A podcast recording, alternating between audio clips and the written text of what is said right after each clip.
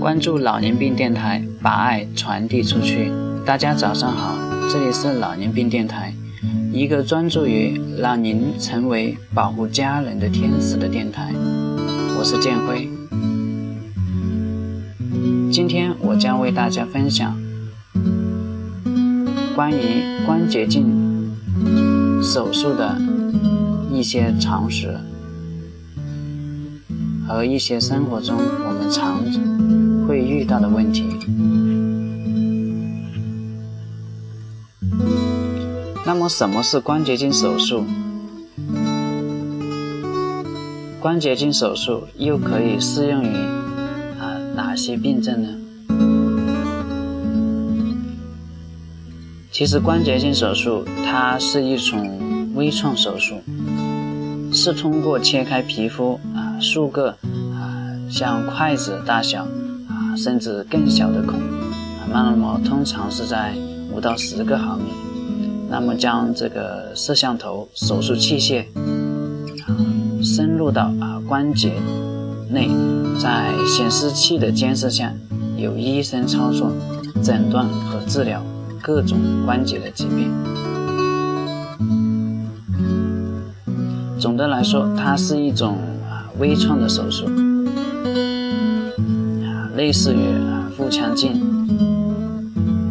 那么关节镜手术它可以治疗啊各种关节内的各种的病损，比如说啊骨性的关节炎、滑膜炎、创伤性的关节炎、类风湿性的关节炎、结核性的关节炎、啊换脓性的关节炎，还有各种的这种漏流的病症啊骨刺。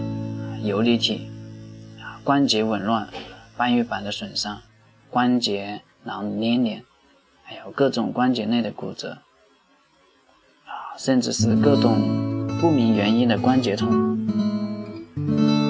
那么和传统的啊这个手术相比，关节镜手术它有哪些优点呢？关节镜手术啊，它和关节这种切开手术相比呢，它切口很小，我们刚才说的只有五到十个毫米。那么感染率呢？术后这种感染呢，感染率比较低啊，皮肤的疤痕呢极小，手术创伤呢啊也很小，那么手术比较安全，而且可以重复手术。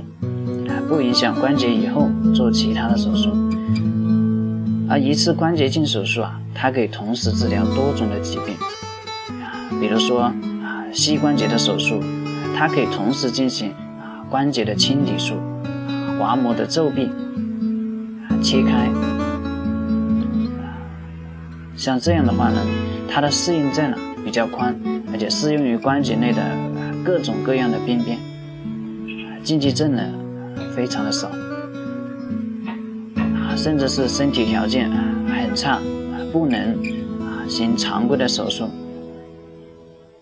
而关节镜的手术呢，它仍然可以做。那么我们这其中呢，它会涉及到一些老年人。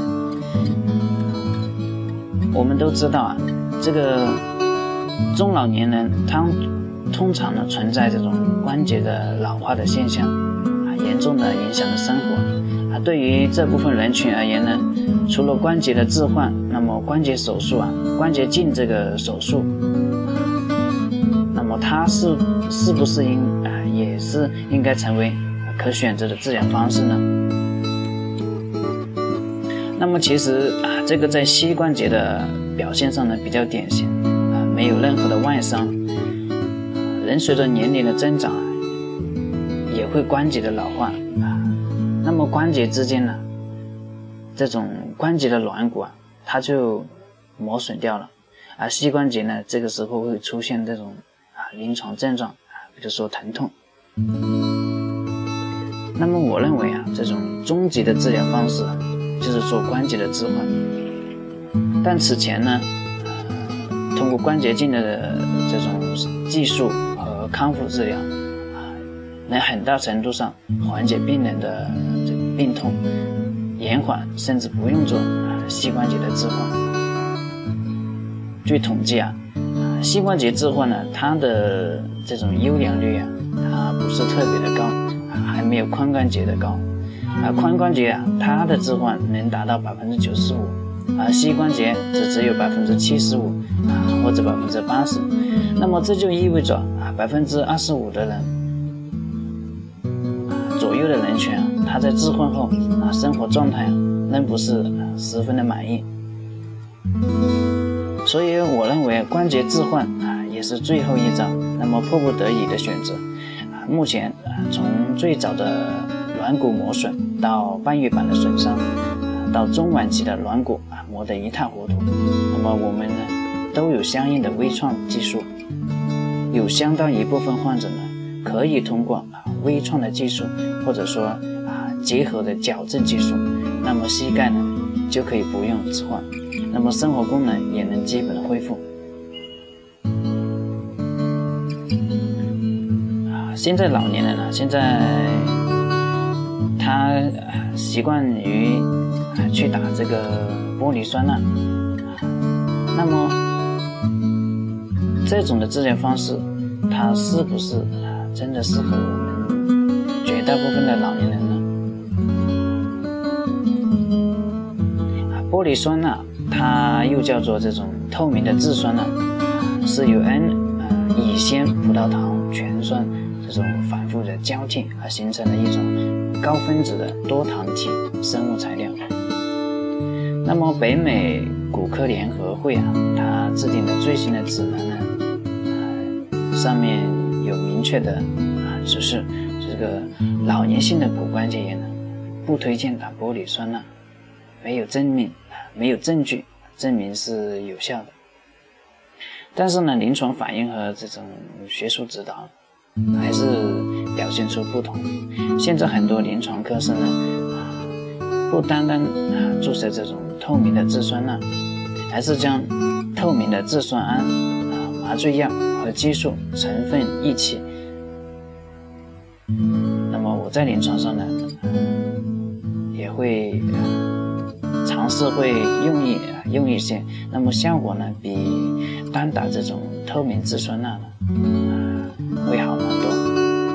那么有很多病人呢，就是打这种三联针，那么膝盖也就不疼了，而且呢，要过很多年才来医院复诊。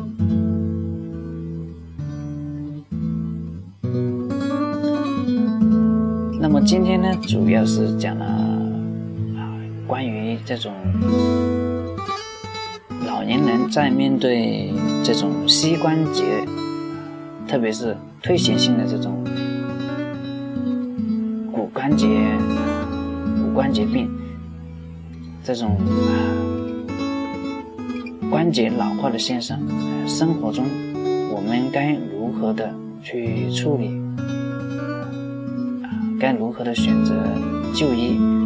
是不是选择关节镜手术，还是关节置换？那么今天呢，啊，将会带大家。进行了一次初步的了解，那么今天的节目就到这里，感谢您的收听，